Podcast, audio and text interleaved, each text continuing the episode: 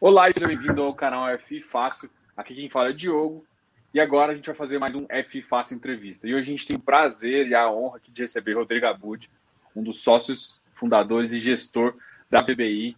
É, a gente vai trazer aqui para vocês mais um fundo da VBI, um excelente fundo. E eu quero introduzir vocês e apresentá-los ao Rodrigo aqui. Obrigado, Rodrigo, e bem-vindo.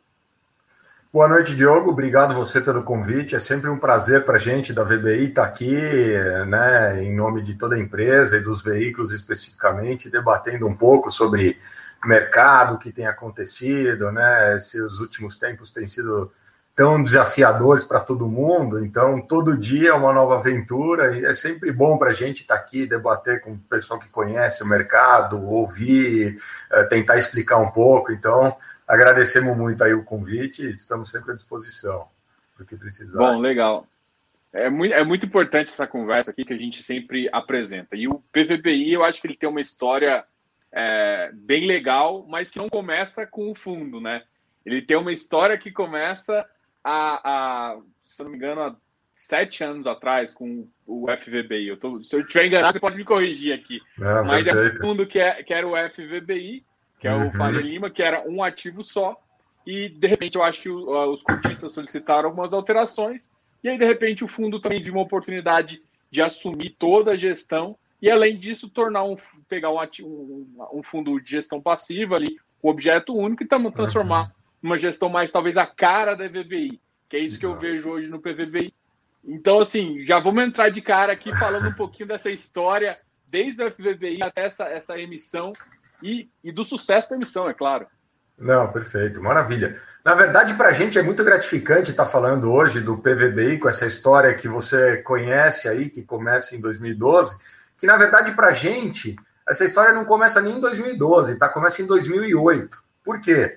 O, o, o FL 4440 é um empreendimento que nós desenvolvemos dentro de casa, tá? Então, assim, é um empreendimento que mostra muito a cara da VBI, porque é um empreendimento que nós, em 2008, nós compramos o terreno na Faria Lima, tá? Quem, quem é mais da velha guarda, assim como eu, vai lembrar ali, era o Projeto Aqua, Academia Projeto Aqua, tá? O bar de frente para a Faria Lima era o Punta Cana.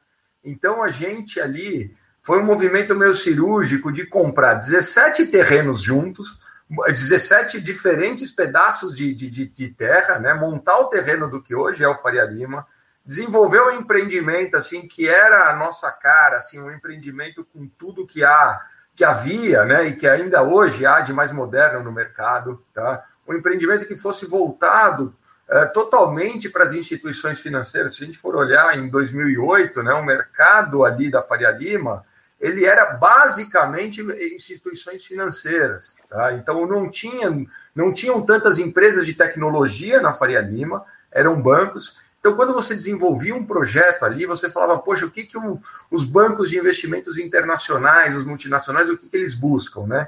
E a gente rodou o mundo inteiro tentando buscar, assim, ah, o que, que eles vão buscar nos seus headquarters em Nova York, Chicago, uh, mundo afora. Tá? Desenvolvemos com, com tudo que havia, então, em termos técnicos de mais moderno, é, em termos de flexibilidade de layout, enfim, foi um sucesso do começo ao fim. Então, o resultado disso, um prédio que, quando a gente entregou ele em 2011, a gente tirou o habite do edifício, ele estava 100% alugado, ou seja, ele foi 100% pré-locado.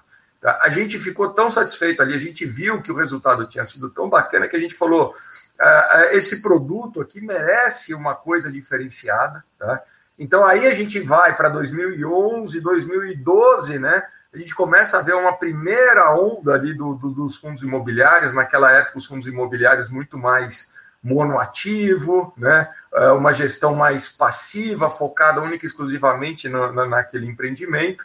A gente fala, é, muitos deles vindo ao mercado, a gente fala, bom, é, a cara da VBI é fazer empreendimentos que, quando a gente senta na cadeira do comprador, a gente entende facilmente. Nada melhor do que um prédio na Faria Lima para a gente fazer a nossa, a nossa primeira uh, incursão no mercado de varejo local. Tá? Então, o primeiro fundo imobiliário da VBI foi o FVBI, em 2012, tá? que a gente já sentia que vinha com esse diferencial. Não era um produto qualquer, era um prédio na Faria Lima. Naquele momento era o único, era o único fundo imobiliário que ofereciam empreendimento na Faria Lima. Tá?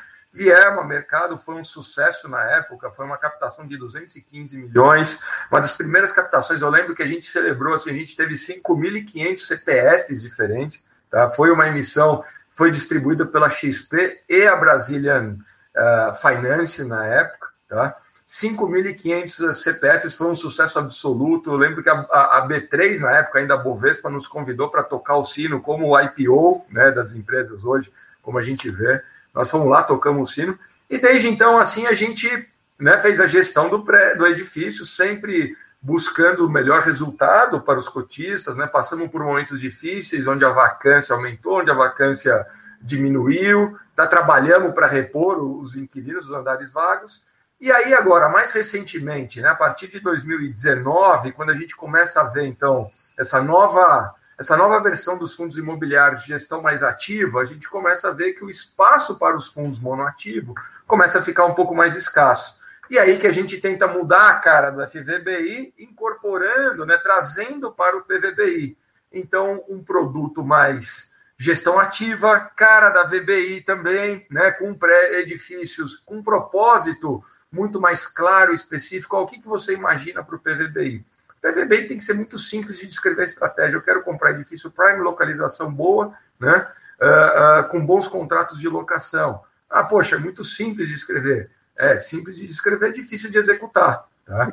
Então, aqui que nós estamos hoje, né, com o PVBI na rua, foi um sucesso essa captação que aconteceu durante a pandemia, mas numa história que começa então em 2008 com a compra de, desses vários terrenos que eu, como eu descrevi. Não, é, é legal, eu acho que é engraçado assim do PVBI que apesar da pandemia existiu uh, depois que passou a pandemia assim começou a ter um movimento flight quality, né? E aí uh, e o PVBI veio para mim, eu acho que encaixou com quase todos, quase todos os investidores pensaram, peraí, se eu vou investir em qualidade, nada melhor que uh, o Faria Lima 440 e o Park Tower, né? É, são dois icônicos edifícios, assim, uhum. e a gente tem isso. Então, como é que foi esse, esse, esse, esse, movimento que, a, que os investidores começaram a fazer, não só os investidores, né, mas que o mercado fez, procurando ativos cada vez melhores em localizações é. prime, que, que casa com a estratégia de vocês, eu acho. Exato. Bom, basicamente, né, como eu falei assim, a, a, a nossa. Quando, sempre quando a gente vai desenhar um novo produto, né, um novo veículo, um novo fundo, a gente tem que sentar ali na cadeira do outro lado tá? e pensar com o nosso chapéu, então, de pessoa física. Ah, eu sou uma pessoa física também, eu invisto em fundo imobiliário, eu quero facilidade de compreensão da estratégia. Então, eu tenho que sentar desse outro lado, né? E, e, e conseguir rapidamente entender o propósito ali daquele novo veículo, né? Ah, a VBI, ela nasceu ah, de uma junção de profissionais de longa data do mercado imobiliário. Tá? Então, eu comecei no mercado imobiliário na, na, Richard Ellis ainda, não era nem CB, né, na Richard Ellis em 1996. Tá?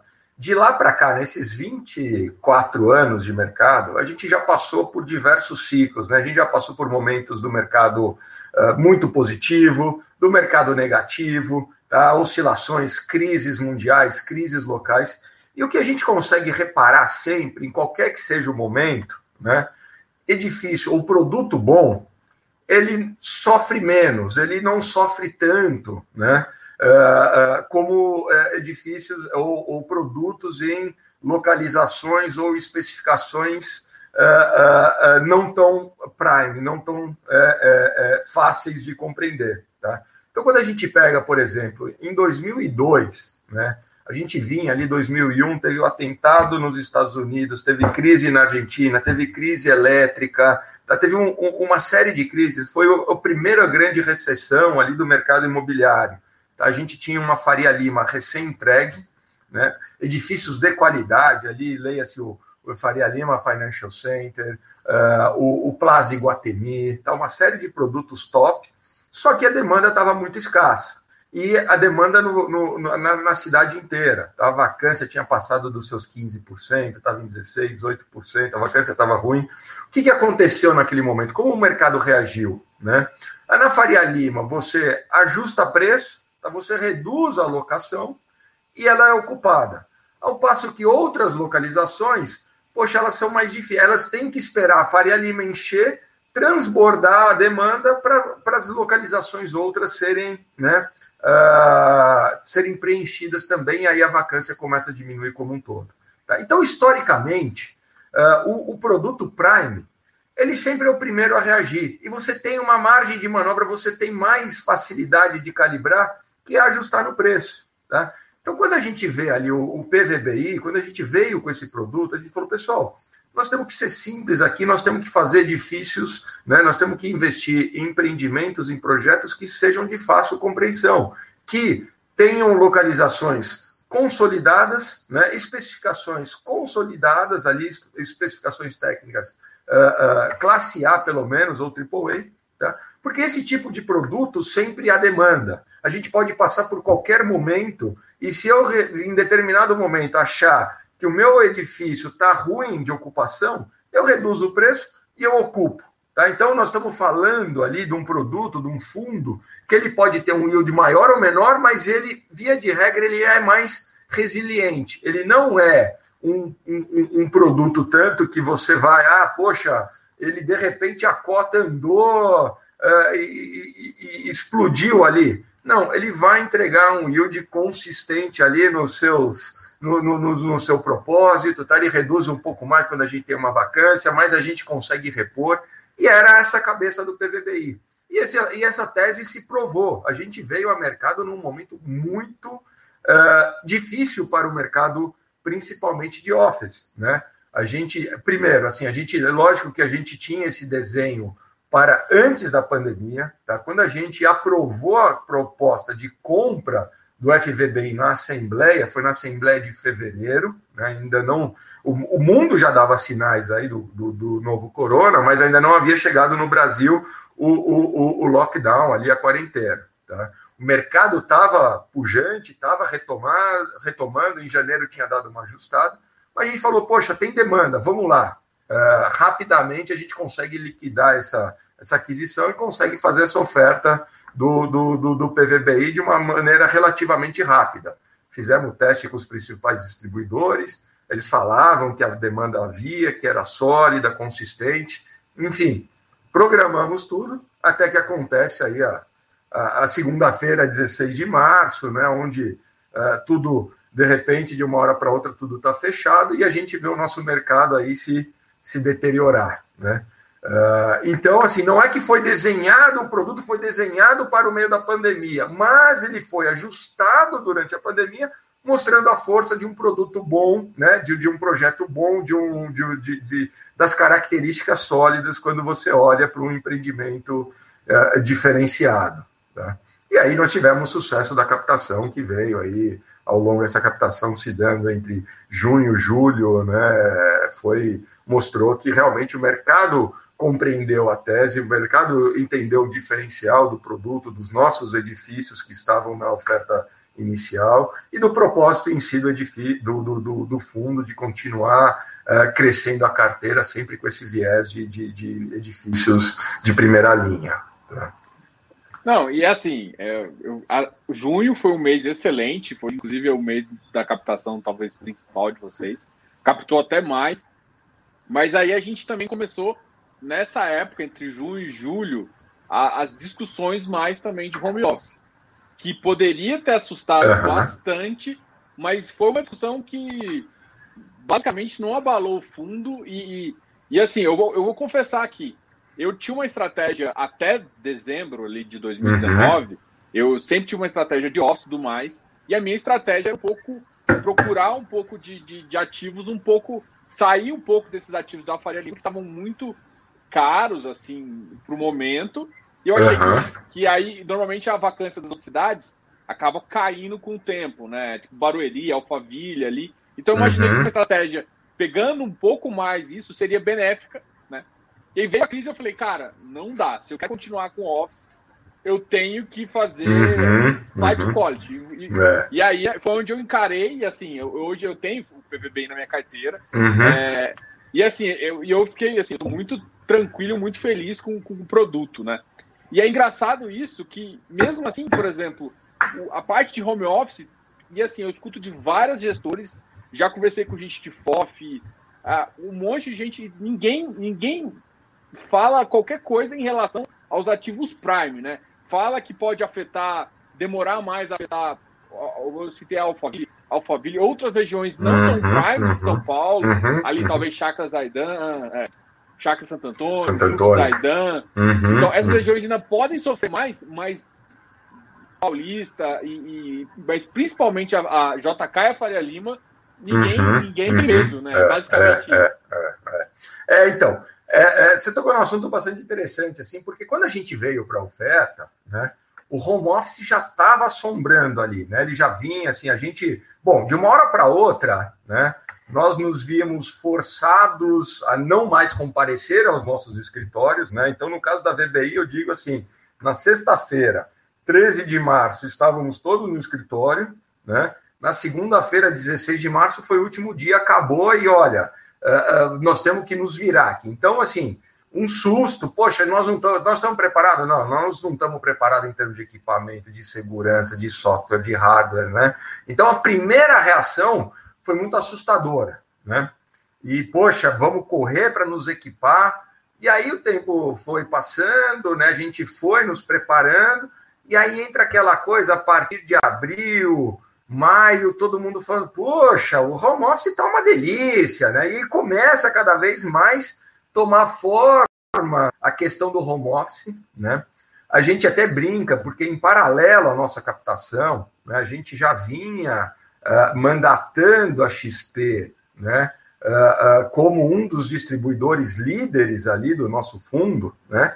E de uma hora para outra, a figura do, do, do, do controlador, do fundador da XP, se torna o maior emblema ali, a maior personificação da bandeira do home office, né? E assim, contando um pouco dos bastidores, isso muitas vezes foi objeto de discussão, assim, falar, poxa, eu não vou para uma distribuição, né, de um fundo de office, sendo que o seu controlador, ele encampou a bandeira do home office, XP Anywhere, não precisamos mais de escritório. Eu vou falar, poxa, que, que, que, que, paradoxo isso, né? Você vendendo uma coisa que você não vai mais usar. Olha, é bom para você, mas não para mim, né? Então, assim, foi uma discussão bastante acalorada, até, ah, então nós vamos tirar vocês, nós vamos com os outros, né? Só que na outra ponta, eles mostrando sempre a força né, da distribuição.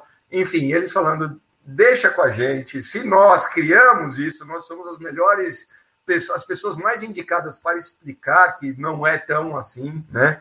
E, e, e acredita na gente, falamos, bom, maravilha, vamos lá, então vai você, mas eu vou fazer, eu vou montar um consórcio que vai ser XP, vai ser Itaú, vai ser Safra. Não quero erro aqui, nós vamos botar os três principais aqui, os três, três dos grandes, das grandes potências aqui, né, para não ter erro. Uh, até para a gente conseguir desmistificar, se o seu investidor tiver comprado a sua ideia do XP Anywhere, eu vou ter o Itaú, vou ter o Safra aqui, né? E fomos ao mercado e, e, e, e, assim, é lógico que esse sempre foi uma das principais ameaças, né? Ah, poxa, todo mundo, te diria assim, né? se nós fizermos, sei lá, 50, 60 reuniões durante a captação, acho que em 99% delas todo mundo já perguntava então já era objeto da nossa, da nossa apresentação o, o, o, fantasma em si do home office. Tá?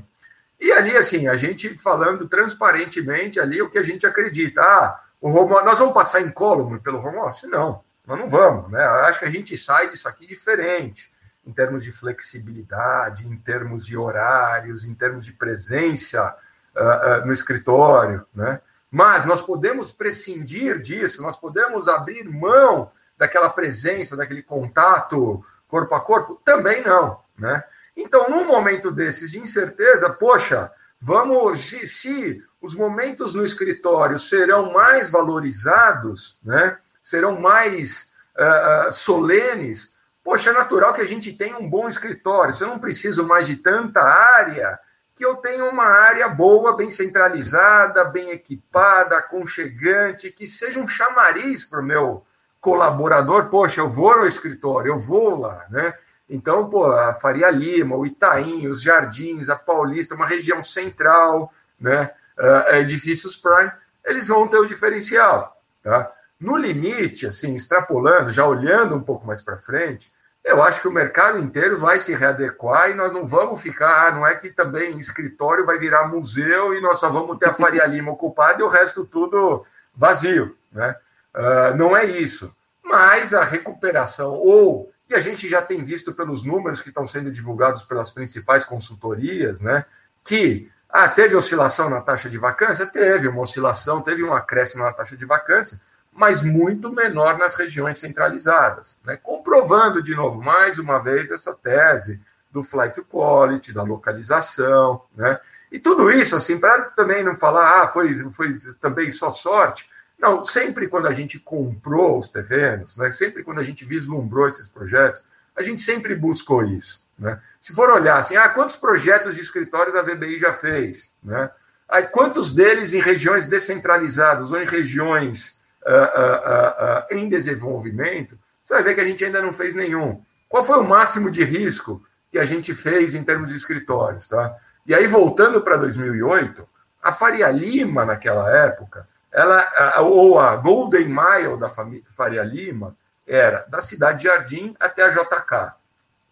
Quando a gente comprou o 4440, ele era no prolongamento da Faria Lima, não tinha nenhum prédio ali. Qual foi a nossa aposta? Poxa, da mesma forma que se desenvolveu entre Cidade Jardim e JK, se a gente puxar o desenvolvimento aqui uns, um quilômetro a mais, tá, nós vamos ter demanda. Tá? Então, esse foi o máximo de risco de desenvolvimento de região que a gente tomou. Puxar a Faria Lima um quilômetro adiante. E depois disso a gente viu uma série de outros edifícios ali, o Miss Silvia, o Praça Faria Lima, o Vera Cruz, começou a vir um monte de edifícios. Mas naquela época, eu te digo uma coisa, não foi sem sem receios quando a gente comprou esse edifício, falando, ah, não poxa, Faria Lima. É, não, não foi sem emoção. Assim, todo mundo fala, não, ali não é Faria Lima, ali é Vila Olímpia, tá? Você vai ter que alugar. É uma boa localização? É, mas você vai alugar patamares de Vila Olímpia, nunca de Faria Lima. Tá? E hoje, 12 anos depois, a gente vê que a Faria Lima chegou, ninguém mais discute se ali é Faria Lima ou não. Né? Mas esse foi o máximo de, de, de, de de empreendedorismo, de risco que a gente tomou em termos de, de, de localização. Então a gente valoriza muito isso. Né? O Park Tower, quando a gente comprou ali o terreno também, também é um desenvolvimento interno nosso. Qual que era a nossa percepção? Poxa, aqui não é, é uma região de escritório? Não, não é uma região consolidada de escritório. Mas tem os fundamentos básicos ali para a gente fazer um prédio de escritório diferenciado?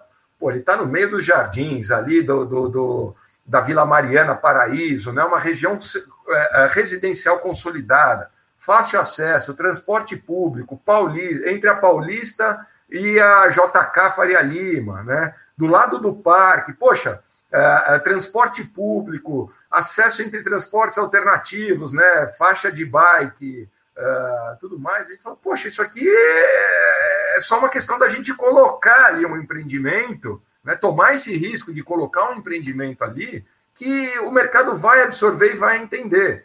Então, assim, também foi um outro, um outro risco calculado desenvolver o Park Tower naquela localização. Né, quando a gente comprou aquele terreno, todo mundo vinha nos procurar. Poxa, vamos fazer um residencial, vamos fazer um multiuso.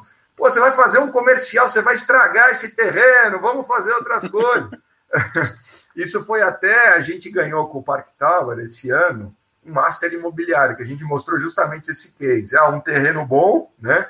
E um uso não tão óbvio como um terreno bom. Como é que foi esse estudo de desenvolvimento? O que, que nós fizemos, né? Então, tinha incorporador que vinha para a gente e fala, pô, faz um hotel, ó, o Nick, o Nick ali está lotado, faz um multiuso, faz um outro BCP, Brascan e Plaza, né? Enfim, e aí nós viemos com a solução de, de, de, de escritórios, né? e também se mostrou um sucesso. Então, assim, a gente valoriza muito essa questão da localização, da centralidade na localização. Tá? Isso acaba por si só gerando diferencial no médio e longo prazo, quando a gente tem alternância de ciclos. Né? Não, isso, e isso é legal, porque, por exemplo, eu estava. Eu, eu, eu, eu, conversei com o Fernando Dicas, da Buildings, e aí a gente estava conversando, por exemplo, ele falou que antes da pandemia, a Faria Lima estava em torno de vacância de 3 a 4%. E aí no pós ficou ali no 6, 7%. Provavelmente pode subir um pouquinho, mas já prevê uma estabilização no próximo, no próximo trimestre ali, para depois começar a cair. Né? Então você uhum, tem essa, uhum. essa barriguinha aqui. que, na verdade, para muitos empreendimentos não vai mudar nada. Inclusive, já entro na minha pergunta aqui. Você acha que você já consegue pensar nos vencimentos ali de 2021, é, inclusive em colocar num patamar um pouco acima, uma revisional, alguma coisa assim? Já, já, já começa a ficar no radar as revisionais acima? Porque, por exemplo, tem o, o, o Birdman, que fechou a 200 metros quadrados já, né? Uhum, é, uhum, reais o aluguel. Já é uma, um referencial cada vez mais de, é, de retomada é, e de, de, de, patamares cada vez maiores. Exato. Uhum. Não, isso totalmente. Né? Desde o princípio também, outro, outro pilar ali da nossa tese de captação do PVBI era falar, pessoal, olha, a gente passou por um momento difícil no mercado imobiliário como um todo, tá? Nossa estratégia aí, como, como eu falei no começo, nossa estratégia, a gente teve vacância no FL 4440. A nossa estratégia se mostrou correta é quando você tem vacância, você reduz o preço que, que, que, que volta a encher, tá? Então a gente fez isso no FL, né? Repôs, tá? Então a gente, o prédio tem 15 andares. Quando a gente entregou o prédio, a gente tinha três ocupantes, cada um com cinco andares, né? Uh, hoje a gente tem 10 ocupantes, tá? Dos andares iniciais, que, que dos ocupantes iniciais uh, de 2011, apenas cinco andares se mantiveram ocupados pelo mesmo ocupante que alugou uh, no momento da, da entrega do edifício. Tá? Ou seja, nós tivemos que repor 10 andares, tá?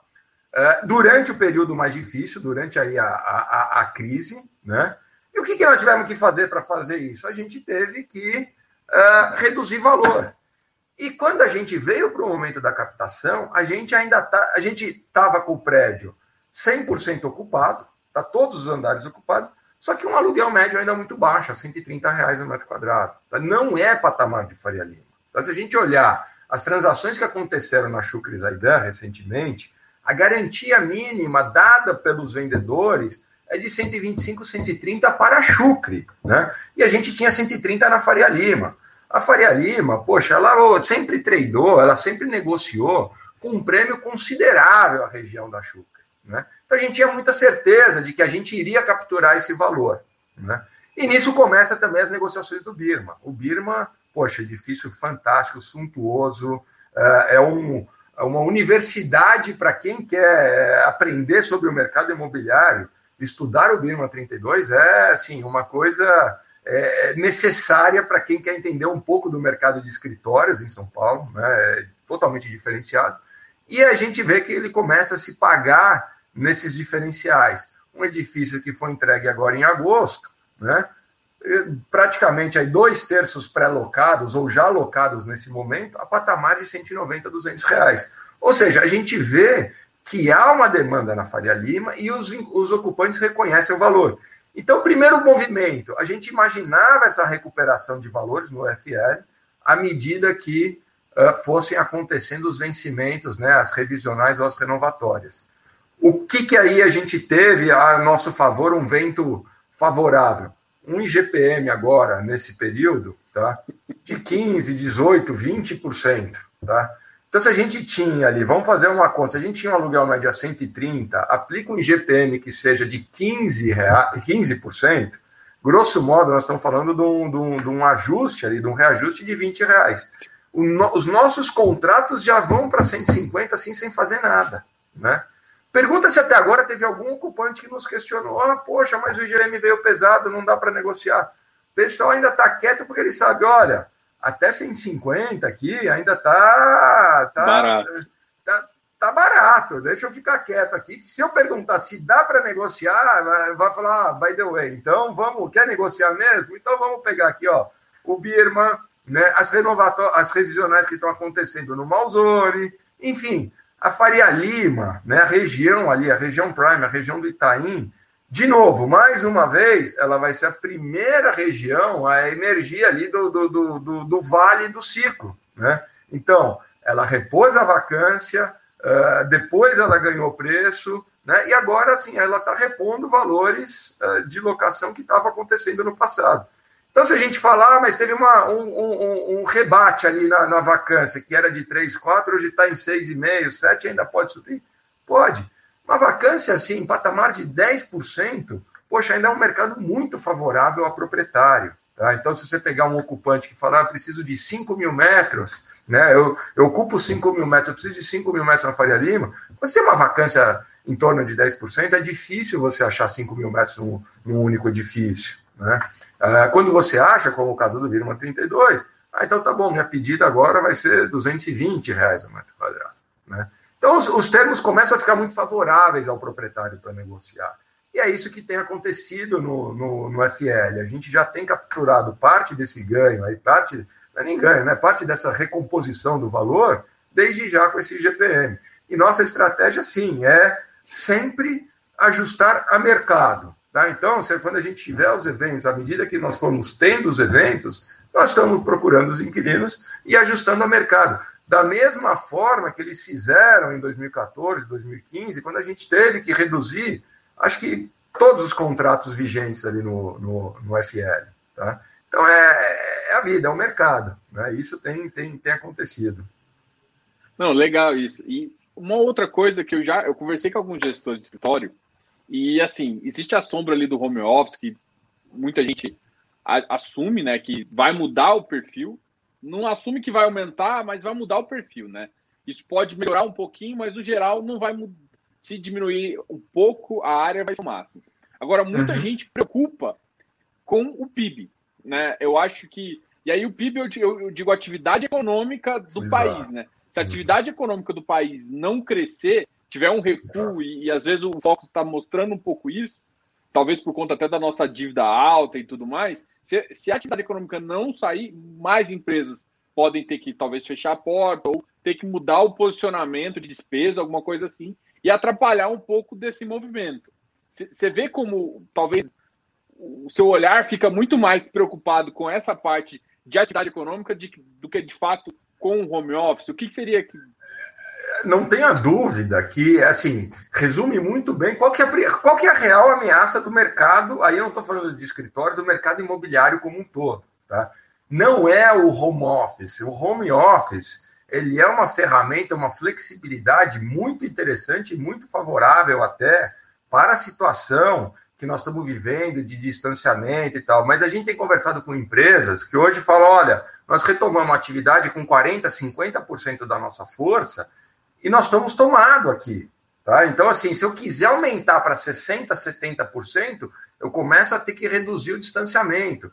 Então, o home office, ele não é uma ameaça nesse momento para a ocupação de escritórios. Ele é uma flexibilização que acontece para que a gente consiga praticar entre outras coisas, distanciamento, flexibilidade de horário, reuniões virtuais que se provaram muito eficientes também, né? Então a questão do deslocamento, poxa, vou marcar uma reunião, ó, eu tô aqui na na, na, na Chucrizaidan, vou marcar uma, região, uma reunião na Paulista, que você perde o dia inteiro. Poxa, as reuniões virtuais têm funcionado relativamente bem, viagens, né? Então vamos marcar uma reunião no Rio de Janeiro amanhã para a gente discutir um assunto. Poxa, não pode ser um Zoom. Então, a ameaça do home office não, é, é não é o que preocupa o mercado de escritórios, tá? Mas aí sim, o cenário macroeconômico, uma recessão, aí sim nós estamos falando que historicamente, né, e a volatilidade de mercado, quando a gente vê o comportamento da curva da taxa de vacância, isso medida desde 1980, aí nós estamos vendo que ela está muito mais atrelada à variação de PIB, crescimento econômico, né, cenários de, de, de, de bonança ou cenários de, de, de, de mais propícios para o mais propício para o crescimento das empresas. Aí nós estamos falando da ameaça em si, por que, que a pandemia pode ter trazido de concreto como ameaça para o mercado imobiliário? A recessão em si, não a flexibilidade do home office, tá? Porque uh, se a gente tiver uma retração, e esse ano nós teremos necessariamente uma retração no PIB, tá? uh, uh, uh, e ensaiar uma retomada, ou se essa retomada se alonga muito para acontecer, né, mas ela, em algum momento, ela acontecerá, né, o, o, mercado de escritórios ele vai se adequar muito mais a essa retomada econômica do que a ameaça do home office. O home office, eu vejo assim, ah, daqui cinco anos, nós estamos falando, ah, o mercado já recuperou, o cenário econômico recuperando do, do, do ano 2020, 2021 que seja. Tá? O home office ele vai continuar sendo uma realidade, mas ele não vai reduzir em tanto, né? ele, não, ele não tem tanto impacto na vacância, na devolução diária, quanto uma recessão econômica, quanto corte de custos, né?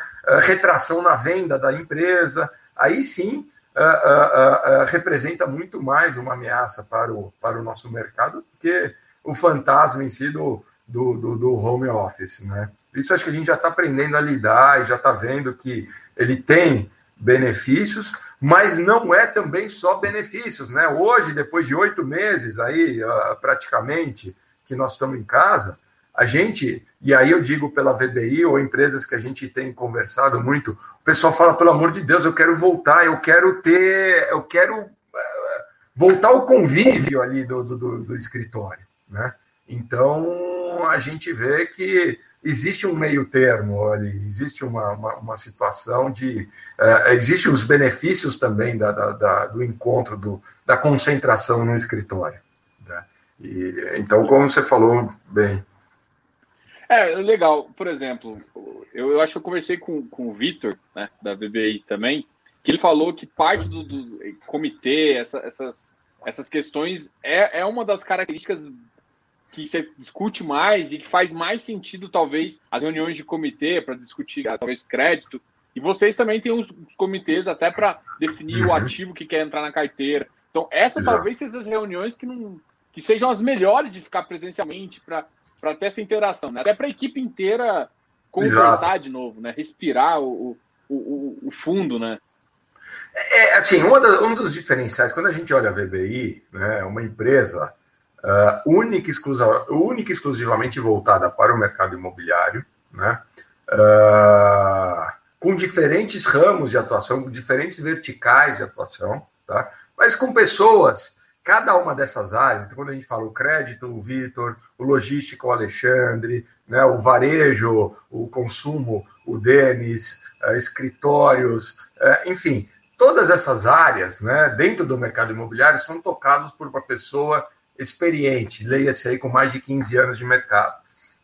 Então, o fato de estarmos todos juntos, né, gera muitas vezes contribuições muito positivas nas diferentes verticais por pessoas não necessariamente que estão ali diretamente atreladas, né? Então, quando a gente vê o nosso comitê, ou quando a gente debate aqui uma situação do segmento de office, o, outro dia a gente teve um exemplo claro. Nós estávamos ali discutindo em plena captação do PVBI, cenários, né, captação assim, assim, assado. De repente, o nosso gestor do FOF, o Ricardo, né, que é uma pessoa também muito experiente, com uma, uma mente muito aberta, assim, muito, muito criativo, ele chegou e veio com uma solução, assim, ele deu uma solução para um problema que a gente parou, pensou, falou, porra, genial, né? Genial a solução. Só isso, é, é, essa solução é um argumento eterno para a gente falar, olha, o home office ele tem suas limitações, a presença, porque a gente nunca estaria debatendo esse assunto, tá? Se chegar e falar, vamos discutir esse assunto,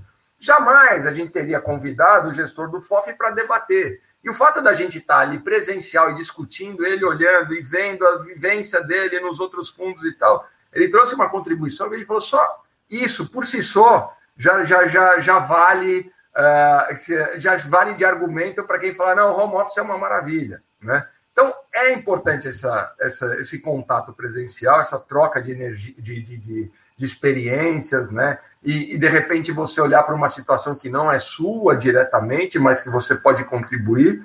E esse é o acaba sendo o diferencial da VBI com as nossas sete verticais distintas, né? cada uma tocada por um sócio que tem uma visão de mercado.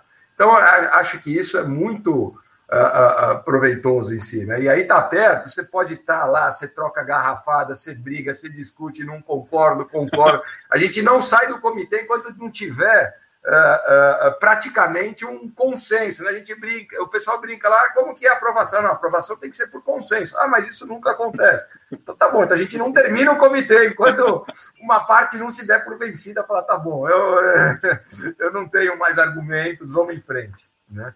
É, é muito importante essa, esse contato.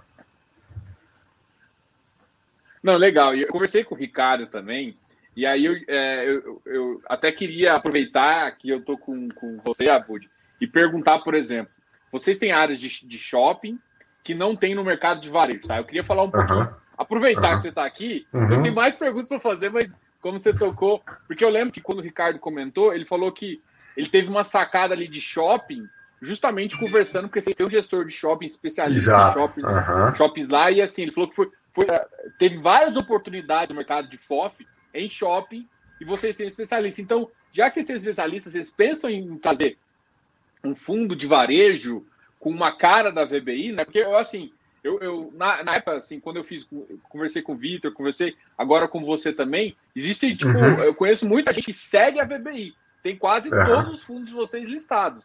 Uhum. Não, não, é poucas pessoas. Então, é, quando falaram disso, não, mas e aí, vai vir, é, vai vir, vai vir mais isso, aí vocês também tem a parte de housing e tudo mais. Uhum. Qual que é esses planos aí para deixar de varejo algum, algumas coisas que vocês já fazem?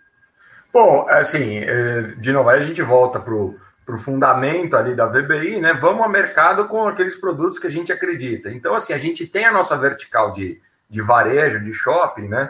E a gente, durante muito tempo, pensando, poxa, o que nós vamos fazer? Nós vamos fazer shopping, nós vamos fazer shopping. E basicamente nós decidimos que não, shopping nós não vamos fazer um veículo listado, tá? Nós não vamos a bolsa. Por quê? Nós não acreditamos é, que nós podemos gerar nenhum tipo de diferencial hoje se a gente fizer o, o SVBI, o Shopping VBI. Tá? Nós não temos, o mercado já está meio dominado. Primeiro, é um mercado muito mais dominado pelos principais players, pelas, pelas property companies ou pelas, pelas empresas de malls. Né? Então, ali, Guatemi, Multiplan, Aliança, elas já dominam o mercado. Depois, assim, o pouco espaço que sobra, já tem grandes veículos de shopping ali dominando, né, é, tomando aquele espaço que sobra. A gente falou, nós estamos muito atrás. Né? A gente tem os nossos shoppings, não dá volume para a gente fazer um, um, veículo listado, ou mesmo que dê volume para a gente fazer uma oferta inicial, a gente não, não consegue continuar crescendo. Então, nós não vamos fazer um veículo que seja monoativo, que seja limitado. Então, assim, optamos por não fazer de shopping. Mas a nossa experiência no varejo como um todo, que é muito antiga, começou a gerar esse tipo de discussão. Ah, então nós vamos ficar fora do varejo? Não, então nós vamos criar o nosso diferencial no varejo. E aí a gente começa a amadurecer a tese até que agora, recentemente, durante a pandemia também, né, no mês de setembro, a gente terminou uma captação muito restrita, mas a gente já botou de pé o, o, o nosso fundo de varejo. Então, hoje, se a gente for olhar, já temos o EVBI, tá? que foi uma captação restrita, 476, para alguns investidores institucionais qualificados, ainda um fundo pequeno, porque a gente imagina, a, a, a, a gente tomou, deu forma, deu a cara VBI né, para esse veículo, e agora a proposta é continuar crescendo. Então, é um fundo que a gente não queria também fazer renda urbana, a gente não quis denominar de renda urbana, porque renda urbana pode ser qualquer coisa. Né? Qualquer coisa que gere renda em qualquer situação urbana pode ser renda urbana. A gente falou, não tem, não tem apelo, não tem diferencial, não dura, não passa da página 2 se a gente fizer um veículo que chama renda urbana. Então a gente falou, a gente começou a mapear as teses e falou, olha, o nosso veículo ele é de consumo essencial, tá? Então é assim, ah, o que, que vem no nosso veículo de varejo? Consumo essencial, aquelas coisas que a gente não pode prescindir, aquelas atividades que, inclusive, foram qualificadas durante a pandemia uh, uh, como consumo essencial, que tinham alvará para ficar aberta. Por quê? Uh, em situação de estresse, assim como o PVB em situação de estresse, a, a boa propriedade ela é ocupada, o consumo essencial na situação de estresse, você gasta mais ou menos, mas você continua gastando com aquelas atividades. Né? Então, o nosso fundo de varejo hoje, o nosso fundo de, de, de comércio, é de consumo essencial e a gente fez a oferta inicial dele, está hoje já em bolsa e o nosso objetivo é crescer. Então a gente veio aí com o nosso nosso quinto veículo listado, que é o EVBI 11, né? Uh, com essa tese então de, de, de, de, consumo essencial. E nós estamos constantemente discutindo e provocando, né? E esse ambiente, como você descreveu, presencial, com diversas cabeças diferentes ali, ele é muito propício, porque isso foi que lá atrás também, há três anos atrás, gerou a nossa tese de investimento no residencial para renda, né? no student housing, no, no, no, residencial estudantil. E hoje a gente tem uh, investimento aí da ordem de vão bater 300 milhões de reais investidos no segmento de residencial estudantil, né? E que tem se provado também uma tese muito interessante, muito sólida. Tá? Não havia no mercado essa situação, uh, essa, essa, essa tese. Nós quisemos tomar o espaço como primeiro, uh, primeiro uh, player ali de mercado. Conseguimos bem nos posicionar, né? fizemos movimentos bastante ousados nesse sentido. E hoje a gente já consegue colher os frutos. Né? Hoje nós estamos batendo aí quase 3 mil camas, porque esse é um mercado também que a gente mede por camas, né? Estão batendo quase 3 mil camas ali uh, de oferta a mercado. Enfim, estamos uh, uh, maturando também essa tese para que, se um dia viermos a mercados com, mercado com um fundo de renda residencial, a gente também consiga ter chavado ali, entendido como é que funciona esse mercado, para quando a gente tiver que explicar, vier aqui no, no, na nossa live aqui, falar, bom, me explica um pouco desse mercado, né? Nós vamos ter histórico de três anos, nós vamos saber qual o comportamento da carteira, qual a inadimplência, qual a ocupação, qual a sazonalidade, como é que se aluga isso. Então, é isso que nós estamos maturando aqui, nós estamos desenvolvendo dentro de casa, né? E, de novo, mais uma vez, reflete o espírito VBI de só, só vir a mercado com um produto que a gente já entende como é que funciona, e que a gente acredita e fala, não, tem fundamento para o, o, o, o nosso cotista ou nosso sócio, né? a gente entende o cotista como nosso sócio, uh, uh, entrar, comprar e ficar satisfeito aqui, ficar bem atendido nesse sentido. Tá?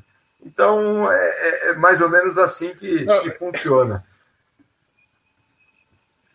Eu, eu, quero entrar de novo no assunto, mas eu achei muito engraçado, porque é o seguinte, é. quando você comentou aqui do consumo consumo essencial, esse foi o mesmo termo que o Ricardo usou.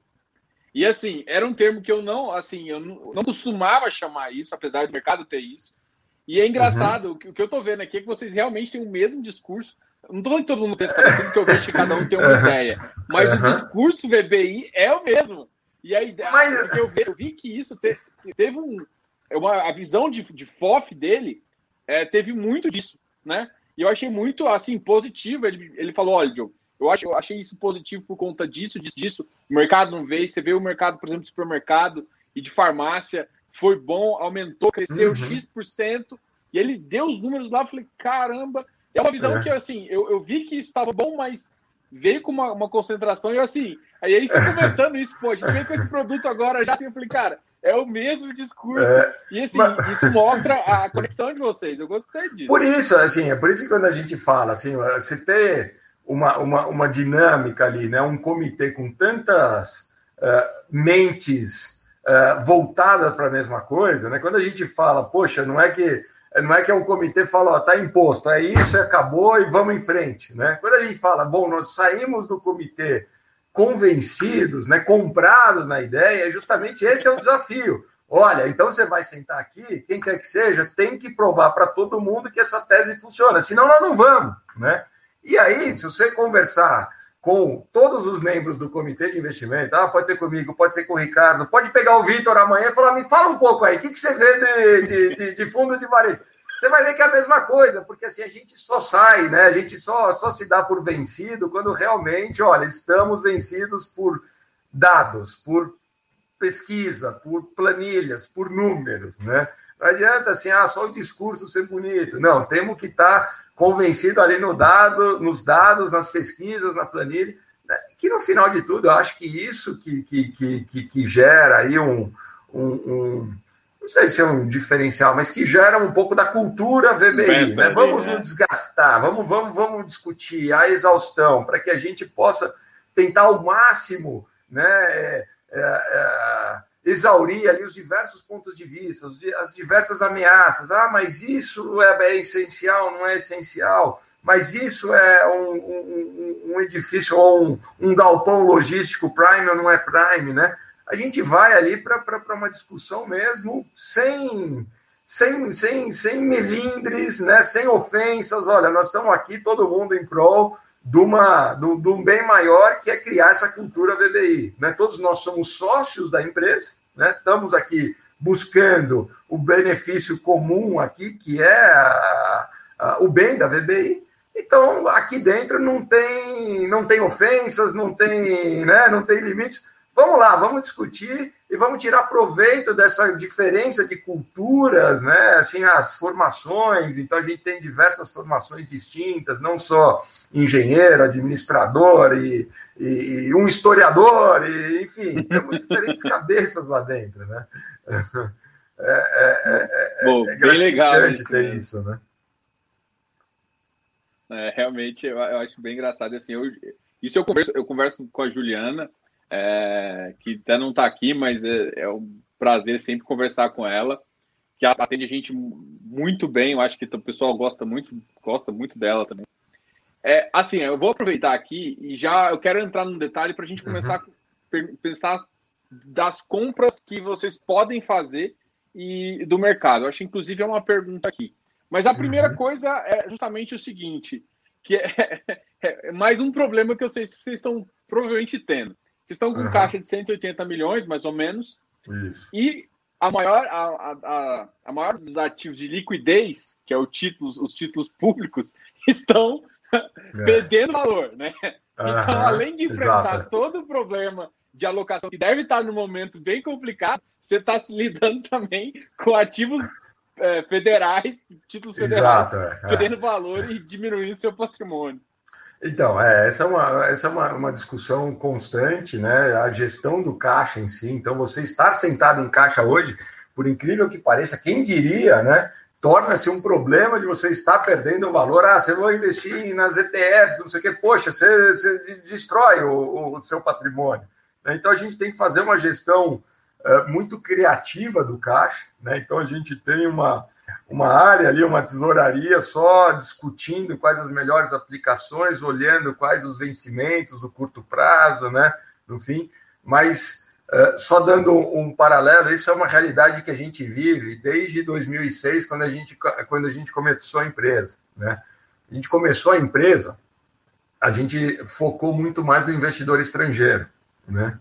E a gente captou em dólar.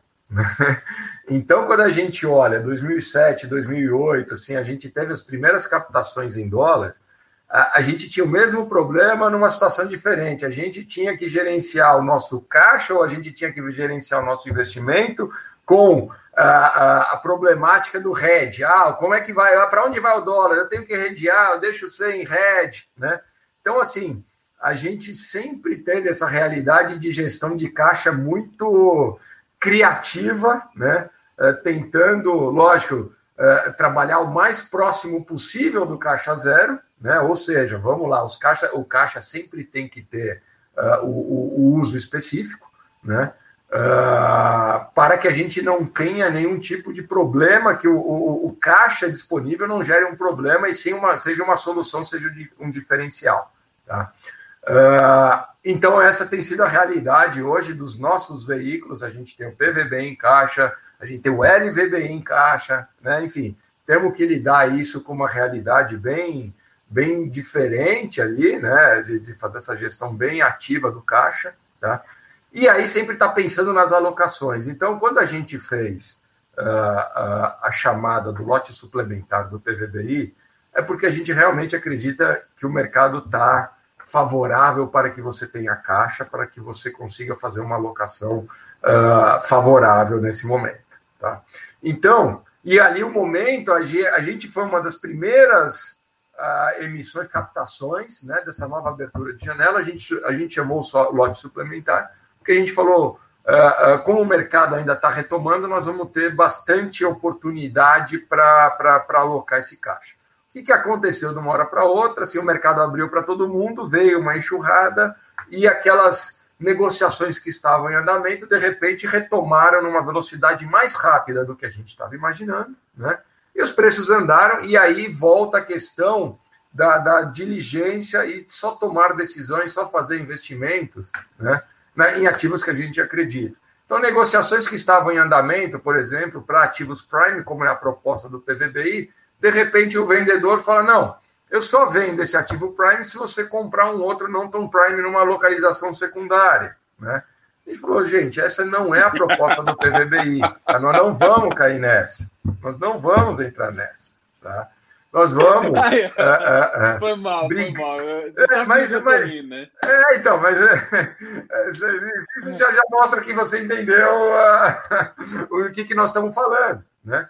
E aí foi muito mais uma questão de disciplina com o nosso propósito uh, do que qualquer outra coisa. Tá? Então, não, nós não vamos abrir. Seria uma traição ao nosso cotista nesse momento. Chegar e falar: olha, para comprar um ativo Prime, eu comecei a abrir mão daquilo que eu falei, acabei de falar para você, comprando ativos uh, uh, uh, secundários em localizações, nem, nem, secundárias, mas que não se encaixavam com o perfil da nossa proposta. Tá? nisso virou, então, a competição ficou mais assídua, mas na mesma velocidade que a janela se abriu, ela também já ficou, começou a ficar mais restrita. Né? A gente começa a ver recentemente emissões que não foram tão bem sucedidas. Tá? Então, muitas das negociações que estavam acontecendo no mercado era: ah, eu negocio, eu compro o seu prime, eu compro o seu secundário, mas é sujeito à captação. O que, que tem acontecido hoje no mercado? Os vendedores não estão mais aceitando negociações sujeitas a captações. Tá? Então, quem tem caixa hoje acaba tendo um diferencial para uh, conseguir boas negociações. Então, uh, nesse momento, a gente tem tomado vantagem nesse sentido. Tá? Então, hoje, algumas negociações que, que estavam uh, se distanciando por uma questão de, ah, eu aceito a sua condição máxima, eu faço isso sujeito à captação, os vendedores estão falando, oh, o mercado talvez não esteja mais tão propício para a captação, ele volta para quem tem caixa e fala, então tá bom, vamos lá, eu vendo só esse ativo e guardo o outro ativo para uma segunda, um segundo momento. Tá? Então, assim, a gente, a gente tem um horizonte de alocação integral desse recurso até o final do ano, a gente imagina que vai estar 100% alocado dentro da proposta do, do, do nosso fundo. Tá? Então, acabou sendo um, um, um bom momento para que a gente tivesse o caixa e a alocação vai se dar dentro do período que a gente imaginava mesmo, de seis meses pós-captação. Né? E vamos retomar o yield para a proposta do, da, da, da captação. Né? Mas. É, eu gostei muito. Eu gostei muito que você falou, porque é, o pessoal às vezes não entende que às vezes comprar tipo Prime não é tão fácil, não tão óbvio, tão... e o que tentam de empurrar esse, esse jogo de compra esse aqui, mas leva esse aqui de, de, então, de quebra. É. E tem é, muito é. de que acerta. Mas, mas tem muito. mas, enfim, no, no desespero, não é no desespero. Assim, quando você não tem já uma história por trás, né? Quando você fala, ah, tá bom, eu aceito, mas é sujeito à captação. Bom, se não der, não deu. Se der, ótimo para o gestor, captei, é mais AUM, né? Ou é mais ativo sob gestão. Uh então ele não, não perde muito. Mas quando a gente já tem uma história, né? Já teve aí uma captação regra, já teve um voto de confiança, assim, que a gente valoriza muito, né? Que foi justamente a história, a disciplina da VBI na alocação de investimento. Então, e o mercado imobiliário, o ciclo é muito longo. Nós não estamos aqui num tiro curto, nós não estamos aqui para falar, não, uh, uh, vamos, uh, o mercado se fecha em um ano e acabou. Não, vamos lá, a gente está aqui para se a empresa tem 14 anos, nós queremos mais 14, mais 20 pela frente e sempre poder estar sentado falando: olha, nós estamos com os nossos valores aderentes àquilo que foi proposto, a nossa disciplina, né, nossa estratégia de investimento. Então a gente deu um passo atrás e falou: não, nós não vamos cair nessa. Nesse momento, nós não precisamos cair nessa. Então, boa sorte quem vai aceitar um ativo não prime para levar um prime. Né? A gente já tem uma carteira de prime a gente vai conseguir alocação é, em, em, edifícios prime. Não precisamos ceder nesse momento. Né? Então, estamos aqui esperando. Né? É engraçado, porque assim, eu quero. É, que eu já escutei de um gestor que fala assim: a única coisa que você controla é o seu preço, né? E o que você vai fazer com ele. O resto, Exato. o mercado não tem como você controlar. Então, faz dentro do seu controle, dentro da sua filosofia, que tudo se encaixa. Exato. Agora, uma, uma pergunta, por exemplo. Você está com, por exemplo, 180 milhões. E o fundo até hoje ele comprou com caixa. Você, você pensa numa estrutura, por exemplo, se tiver uma oferta de um ativo, sei lá, por 350 milhões, uhum, de uhum. fazer uma. assumir uma obrigação ou assumir uma, sei lá, um parte, fazer um CRI, alguma coisa para quitar o ativo, fazer uma operação financeira, inclusive vocês têm um. Vocês conseguem uhum. fazer isso também, enfim. Sim, sim, você sim. consegue é, fazer essa, essa situação? Vocês pensam nessa situação ou não? Não, a situação nossa é comprar com o nosso caixa. É isso que eu... Não, não, não, não. A gente pensa assim, a gente tem dado, a gente tem olhado é, situações criativas, né, nesse sentido. Assim, a gente, o caixa que a gente tem, talvez não necessariamente ele seja suficiente para a gente comprar a totalidade de um, de um ativo dentro da proposta do PVBI. Tá? Então, ali a gente tem esses 180, mas de, de, de, aquisição mesmo, ali considerando os outros custos de TBI, não sei o quê, vamos falar que a gente tem aí um, um poder de compra da ordem dos seus 160, 170 milhões. Tá? Para esse tipo de ativo prime que nós estamos falando, vamos pensar num, num custo médio aí de aquisição milhões. da ordem de 20 mil reais. Né? Então a gente teria um ativo de 8 mil metros, acaba sendo pequeno. Tá? Então, Uh, uh, para a gente estar tá comprando aí ativos da ordem de 10, 15 mil metros, estamos falando aí de uma transação de 300 milhões. Né? Então, nisso, uh, soluções criativas começam a acontecer. Tá? Nós não deixaríamos passar essa oportunidade. Vamos pensar em alternativas nesse sentido. Quais seriam elas?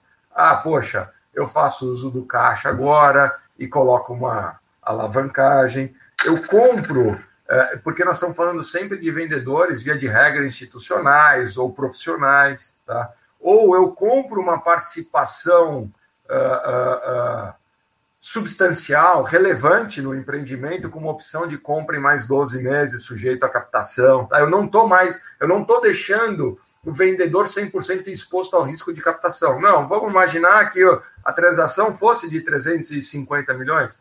Ah, eu compro 50%, é, regrado por um acordo de acionista que eu tenho uma opção de compra nos próximos 12 meses, sujeito a uma captação, mas se eu não captar, a gente fica sócio 50-50, tá? É uma alternativa. A outra alternativa seria, não, eu compro, mas eu faço a emissão de uma dívida, né, de um CRI, e o CRI muitas vezes pode ser até um carrego aí, pode ser uma alavancagem, ele tem, via de regra, uma alavancagem positiva nesse sentido, tá? Então a gente tem pensado em alternativas uh, uh, criativas nesse sentido, para não única e exclusivamente, olha, eu só compro sujeito à captação, eu só compro com uma captação que, que venha a acontecer num horizonte, porque isso eu acho que o, o vendedor não mais está aceitando, está tomando esse, esse risco integralmente. Tá? Então, nos força a tomar essa decisão, essa, a, a desenvolver essa estratégia um pouco criativa nesse sentido. Aí nós estamos sempre antenados com essas novas realidades é porque... de mercado.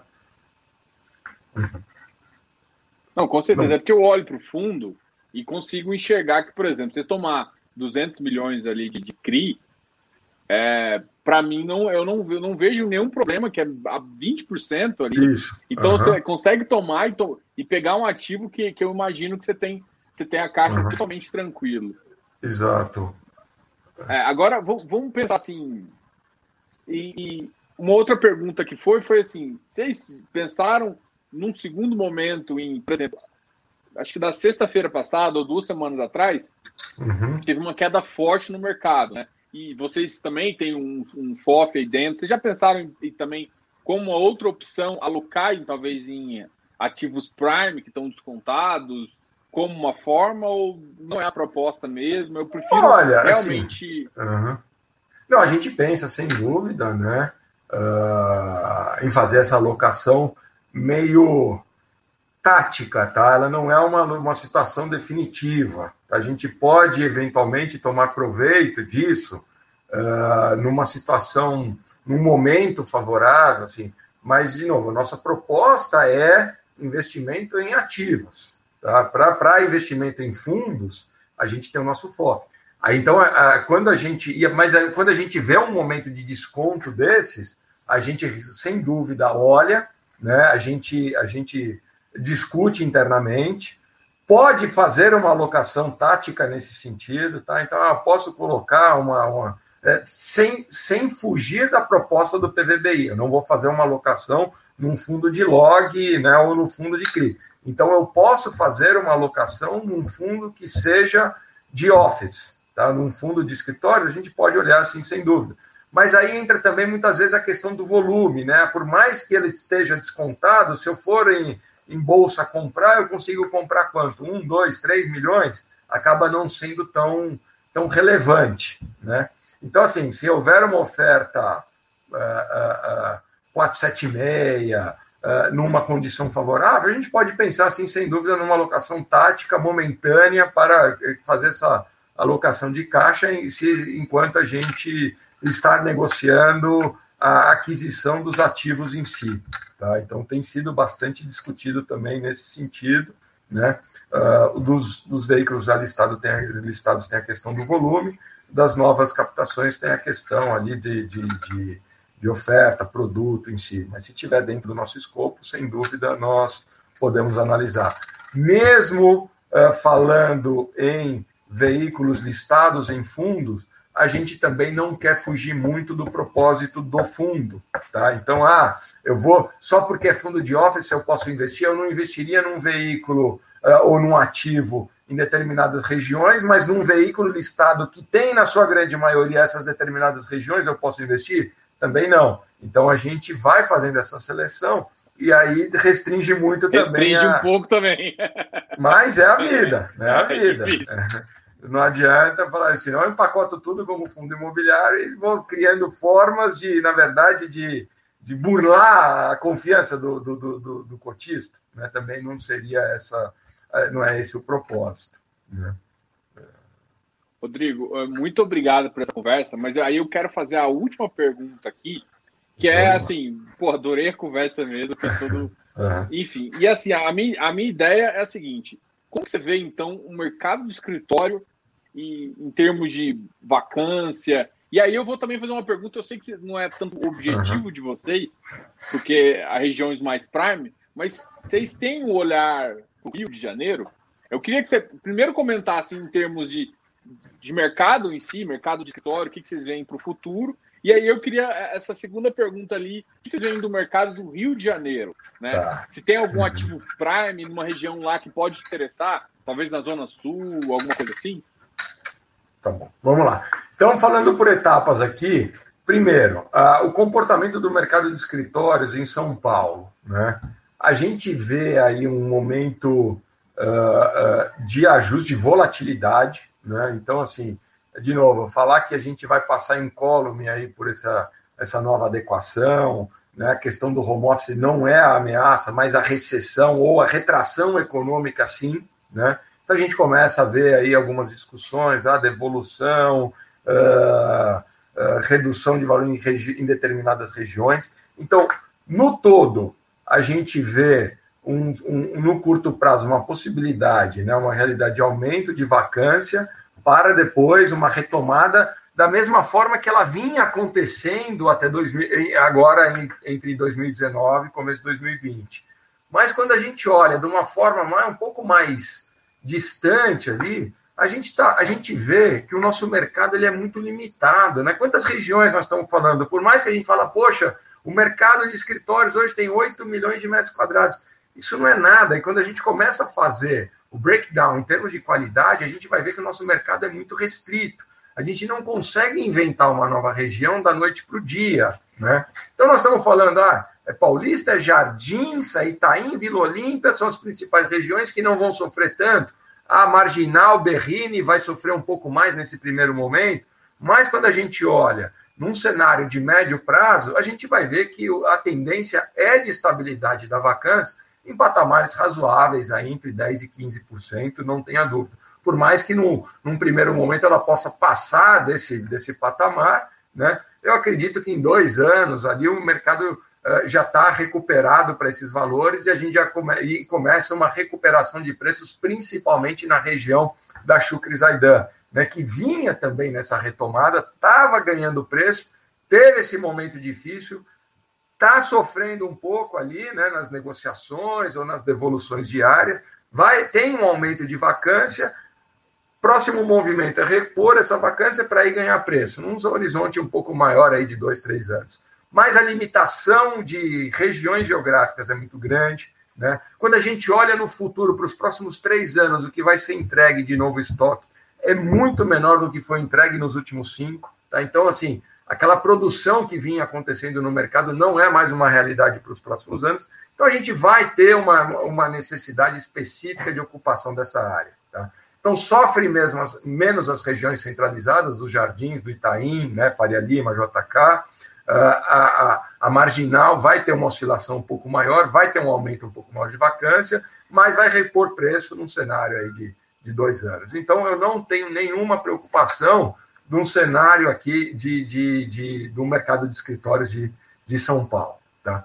O Rio, ele é um pouco diferente. Tá? O Rio, se a gente for olhar, uh, o melhor investimento em escritórios histórico da VBI foi um prédio no Rio de Janeiro, onde a gente comprou o terreno, desenvolveu e vendeu o, o, o, o, projeto em todo até 2011. Tá? Foi assim, fantástico, mas era um momento onde o fundamento estava bastante sólido. O Rio ele sofreu muito recentemente né, na retração econômica, tá? problemas sistêmicos ali. O Rio tem um problema um pouco maior, que ele transcende um pouco mais do que o cenário único exclusivamente macroeconômico. Né? Ele tem ali uma, um ajuste político a ser feito, né?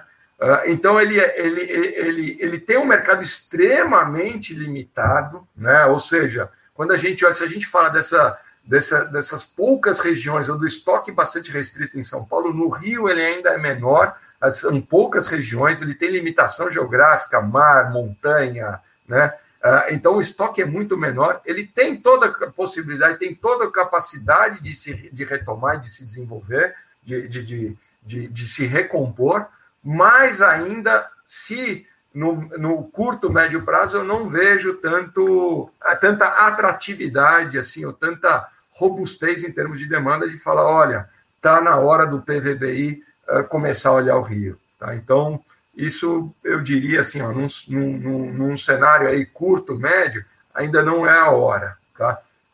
Estamos uh, constantemente nos provocando, né, discutindo internamente, como eu falei, é cultura da VBI isso aí, mas hoje a gente pode falar, e você pode perguntar para o Vitor, para o Ricardo também, nós vamos falar, porque essa é uma discussão homogênea ali dentro do comitê. Olha, Rio ainda merece um pouco mais de, de, de, de cuidado. Tá? Uh, então, para o segmento de office, ainda não está na hora da gente migrar ali para o investimento naquela cidade como eu falei, apesar de já ter, de ter sido o melhor investimento histórico de escritórios da VBI, ter sido um prédio no, no, no centro do Rio. Cara, eu agradeço muito você, Rodrigo. Pô, a Bud veio aqui, conversou com o pessoal aqui. Eu fico muito feliz aí de poder participar. Vou deixar você falar as últimas palavras e quero agradecer todo mundo. Os contatos da VBI estão aqui embaixo, uhum. tá? É, eu coloquei o site, e-mail, tá tudo aqui embaixo. Então, pessoal, entre aqui, não se esqueça de dar um like nesse vídeo, curtir, compartilhar aí, porque essa entrevista foi muito legal. Obrigado, Rodrigo. Vou deixar você falar as últimas palavras para a gente se despedir do pessoal. Bom, Diogo, eu que agradeço aqui a oportunidade. É sempre um prazer para a gente estar tá aqui discutindo, debatendo ideias, né? Falando um pouco do que a gente pensa, ouvindo aí vocês também que estão aí constantemente falando com os gestores, trazendo outro, outro ponto de vista. Então a gente agradece muito a oportunidade. Tá? É uma coisa muito importante para a VBI, a transparência, né, comunicação, uh, enfim, então estamos sempre abertos aqui para o que precisar de live, bate-papo, os canais do RI, como você falou, a Juliana, uh, uh, ela é muito atenciosa nesse sentido, né, responde, é, é uma diretriz da empresa como um todo, olha, temos que nos comunicar, não basta única exclusivamente fazer, mas nós temos que nos comunicar. Então é sempre um prazer, estamos à disposição no que precisar, os nossos relatórios, os sites também de cada um dos veículos, tem bastante informação, bastante transparência, mas o que precisar, estamos todos nós à disposição aqui, é sempre um prazer. Tá? Então agradecemos a oportunidade e, e, esperamos aí novas oportunidades aí para conversar, tá bom? Obrigadão aí, um abraço. Não, com, com, certeza vai. Não, valeu, Abud. Com certeza vai ter. Eu ainda quero trazer o Alexandre aqui para conversar. Isso, ah, boa, o, boa, boa. O tá bom. Valeu, até mais. Tchau, tchau. Obrigado.